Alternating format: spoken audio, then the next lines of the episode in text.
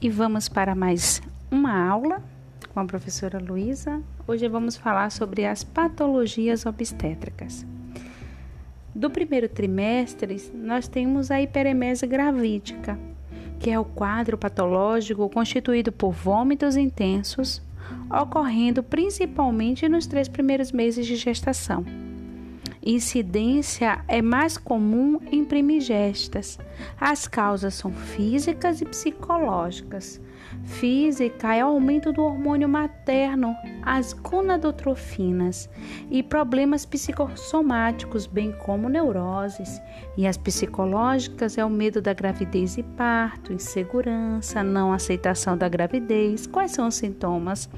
Náuseas, vômito, cialorreia, desidratação e desnutrição.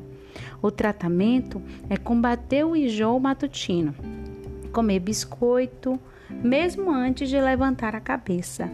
Não omitir a primeira refeição, que deverá ser feita com alimentos secos. Fracionar a alimentação. Encaminhar para a hospitalização caso os vômitos sejam incoercíveis. Outra patologia, o abortamento. O abortamento é a expulsão do feto pesando menos de 500 gramas, o que equivale antes da 22ª semana completa. Tem as causas hormonais, emocionais e ginecopatias, incompetência istmo-cervical.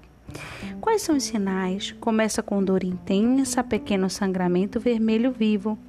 Quais são os tifos? Ameaça de aborto, hemorragia pequena, mas com colo do uterino fechado. Completo, feto e anexo são expulsos. Incompleto, ficam fragmentos. Retido, passa-se um tempo entre a morte do embrião e a sua expulsão. E habitual, aborto repetido várias vezes sucessivamente. Qual é o tratamento? de acordo com a evolução, geralmente. Os cuidados é preparar o paciente para curetragem, fazer tricotomia, higiene e estar em jejum. Administrar medicamentos, controlar rigorosamente os sinais vitais, orientar contra o repouso, medicação e exames, além do apoio psicológico. As complicações podem ter hemorragia, perfuração uterina e infecção, além de poder levar à esterilidade. Outra patologia é a gravidez ectópica. Consiste na implantação do ovo fora do útero. As causas são alterações do, no peristaltismo das tubas uterinas, má formação tubária ou uma infecção tubária. Existe o tipo tubária, ovariana e abdominal. Sinais clíticos: tubária rota, dor abdominal, hemorragia vaginal, choque hipovolêmico quando a hemorragia ela é interna. Qual é o tratamento? Cirurgia, poláparo ou laqueadura de tuba rota. Quais os cuidados de enfermagem? Controle rigoroso de sinais vitais, repouso, controle de sangramento e hemotransfusão. Outra patologia é a mole hidratiforme. É uma degeneração do tecido trofoblástico. Em vez do embrião desenvolver-se desenvolver em pequenas vesículas de líquido com aspecto de sagu ou cacho de uva, então ele, o embrião ele se desenvolve como se fosse um aspecto de sagu, um cacho de uva. As causas da mole datiforme é desconhecida. A hipótese vírus, anomalia cromossômica, causas imunológicas, alimentares e raciais. Quais são os sinais clínicos? Náuseas e vômitos exagerados. Aumento exagerado do volume uterino, muito cheio e mole. Sangramento com a eliminação das hidatídeas. Vesículas. Ausência de BCF, batimento cardiofetal. Qual é o tratamento? esvaziamento da cavidade uterina pela curetagem, controle médico, um ano para impedir malignização da mola, não engravidar durante um ano. E os cuidados de enfermagem são cuidados pré-cirúrgicos, tricotomia, higiene, jejum, reforçar as orientações sobre o controle médico, esclarecer sobre os métodos anticoncepcionais. E as patologias pro no segundo trimestre é o deslocamento prematuro de placenta, DPP. Consiste no deslocamento da placenta antes da expulsão do feto, tendo como consequência a hemorragia. Quais são as causas? Doença hipertensiva da gestação, provocando áreas hemorrágicas, microlesões vasculares locais, queda ou trauma traumatismo no abdômen, cordão muito curto. Sinais clínicos: sangramento escuro com coágulo, dor abdominal intensa e persistente. Paciente ela fica agitada, pálida, sudoreica e taquicárdica. Diminuição da sua PA ausência ou alterações no BCF, batimento cardiofetal. O tratamento é a indução ao parto, vigilância atenta, cesárea, se feto vivo e viável. Quais os cuidados de enfermagem? Repouso, controle rigoroso dos sinais vitais maternos e BCF, batimento cardiofetal. Preparo para cesárea ou hemotransfusão. Outra doença é a placenta prévia a placenta prévia é característica pela inserção parcial ou total da placenta sobre o segmento uterino inferior. As causas reais não são bem conhecidas. Multiparidades, antecedentes de abortos e curetagem, cicatrizes uterinas, malformações e fibromas, gravidez gemelar, onde a superfície de inserção placentária é muito extensa. O tratamento durante a gravidez é repouso absoluto, antiespasmódicos, vigilância do crescimento e da vitalidade do feto. Durante o trabalho de parto, geralmente indica-se a cesárea.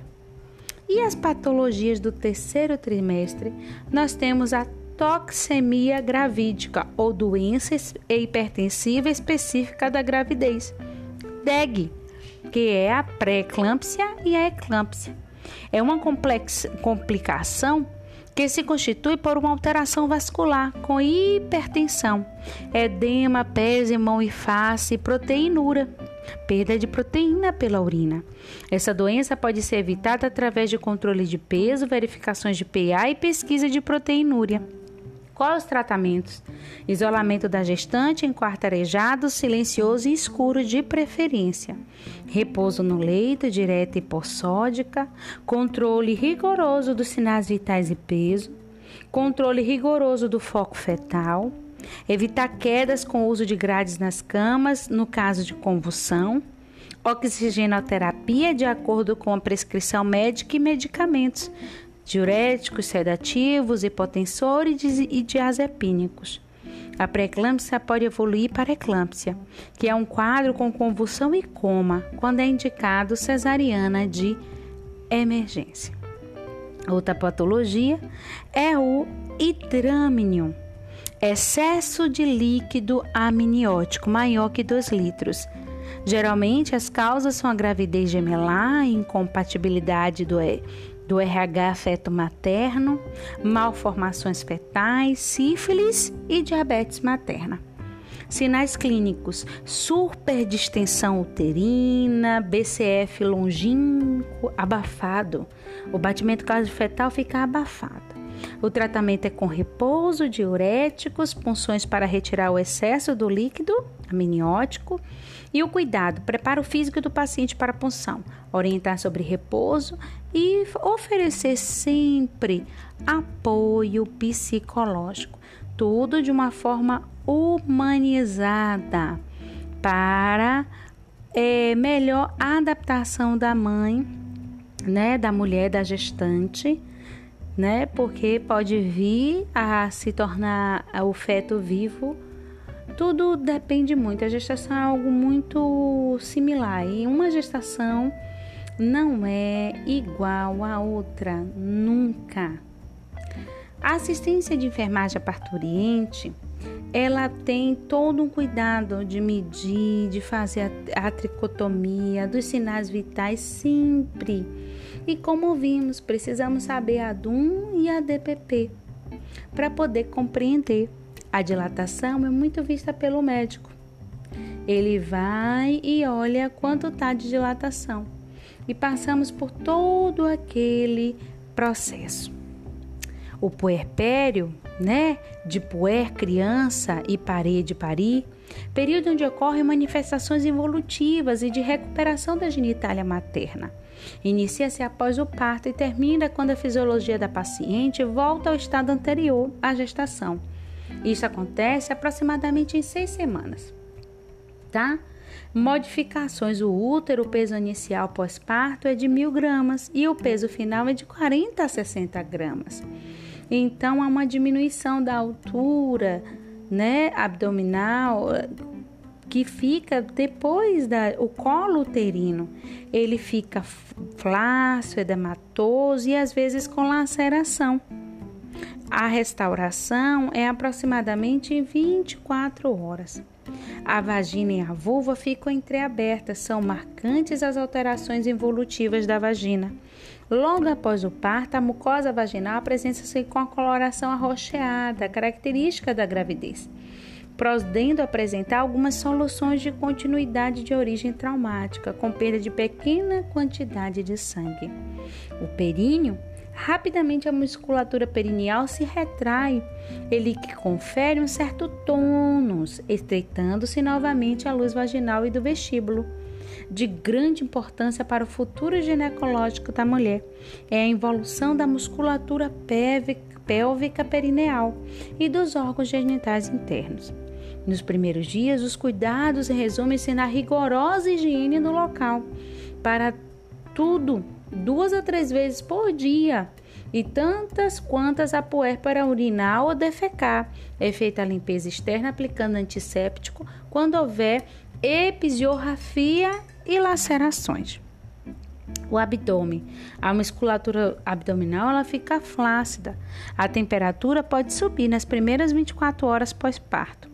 Ela perde peso de 2 a 3 quilos na primeira semana. Fatores lóquios, leite, suor e urina. O aparelho respiratório, a cavidade vital diminui imediatamente após o parto. O aparelho cardiovascular, PA, cai inicialmente normaliza-se dentro de 5 dias. Varizes regridem, regridem e a hemoglobina e hematócritos são diminuídos.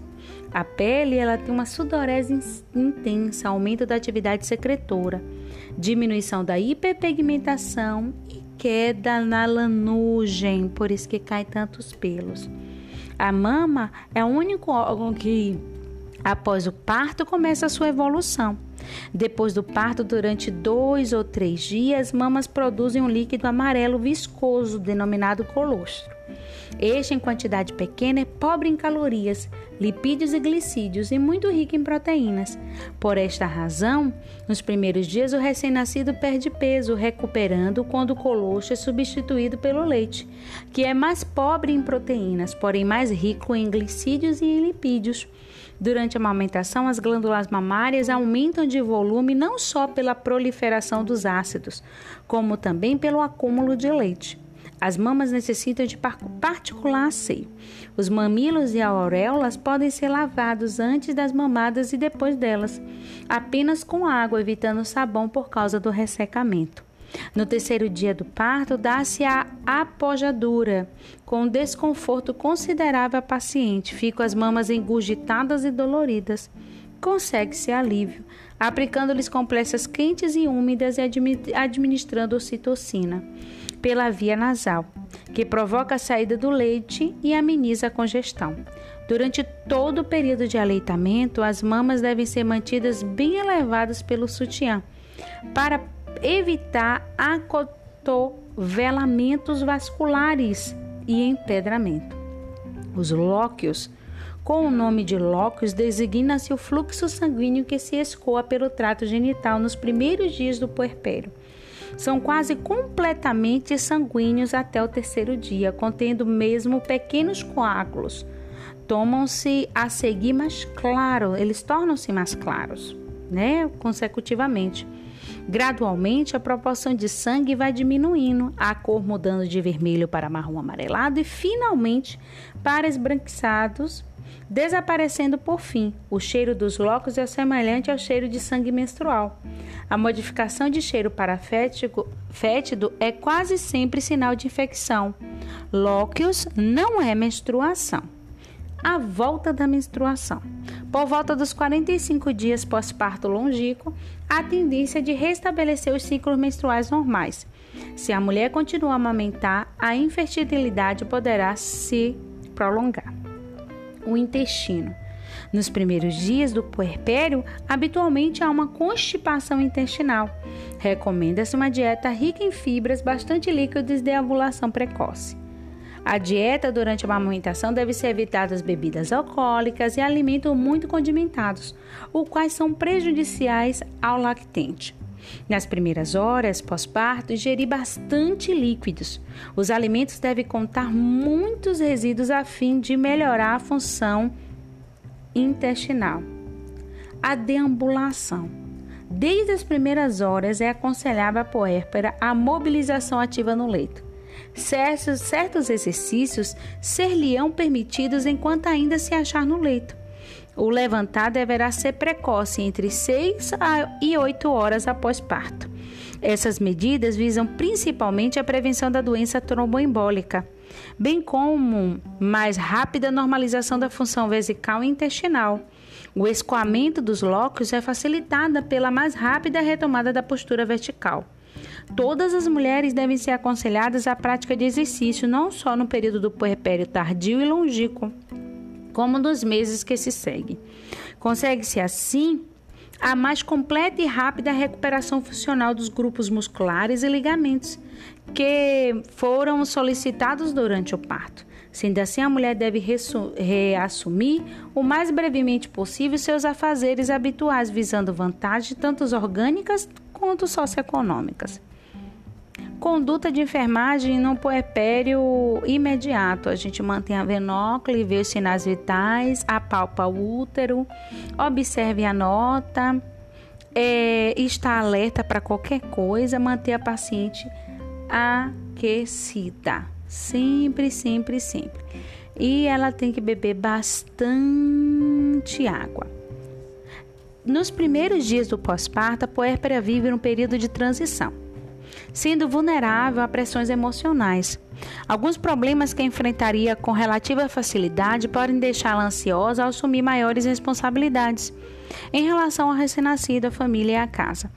Assim, também as suas próprias carências afetivas de atenção podem produzir sentimentos de ciúme e culpa ao darmos maior atenção ao recém-nascido.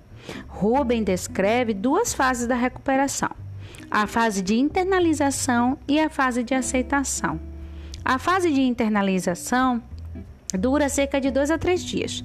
Nessa fase, a mãe se apresenta passiva, dependente, com pouca iniciativa. Faz aquilo que dizemos para fazer. Não questiona qualquer atividade parece cansá-la. A alimentação, o sono e o descanso periódicos são muito importantes nessa fase de recuperação. A fase de aceitação começa após a fase de internalização e dura cerca de 10 dias. Nessa fase, a paciente começa a progredir até se tornar independente e autônoma. Ela começa a ter iniciativa e se apresenta preocupada com seu organismo, com a amamentação, com o autocuidado e o cuidado do recém-nascido. Está ansiosa para ter controle absoluto do seu corpo, para desempenhar bem suas atividades maternais. A falta de habilidades ou fracasso nos seus primeiros cuidados maternais, como amamentar, fazer o recém-nascido é, eructar, realizar trocas de roupa e etc., pode levá-la ao desespero. O enfermeiro deverá reconhecer e interpretar o comportamento materno e proporcionar apoio e compreensão. Se, o, se a paciente sentir vontade de chorar, deve ser respeitado o seu desejo deve assegurar-lhe também que seu comportamento não é anormal e que muitas vezes chorar faz bem, porque, como dizia o poeta, há um certo prazer nas lágrimas. E há complicações no puerpério: a infecção, a hemorragia, as rachaduras e fissuras do mamilo, a mastite, os hematomas, a descência na sutura quando é feita cesariana. Então, tudo isso deve ser orientado para o melhor proceder. Paramos por aqui e bons estudos. Até a próxima.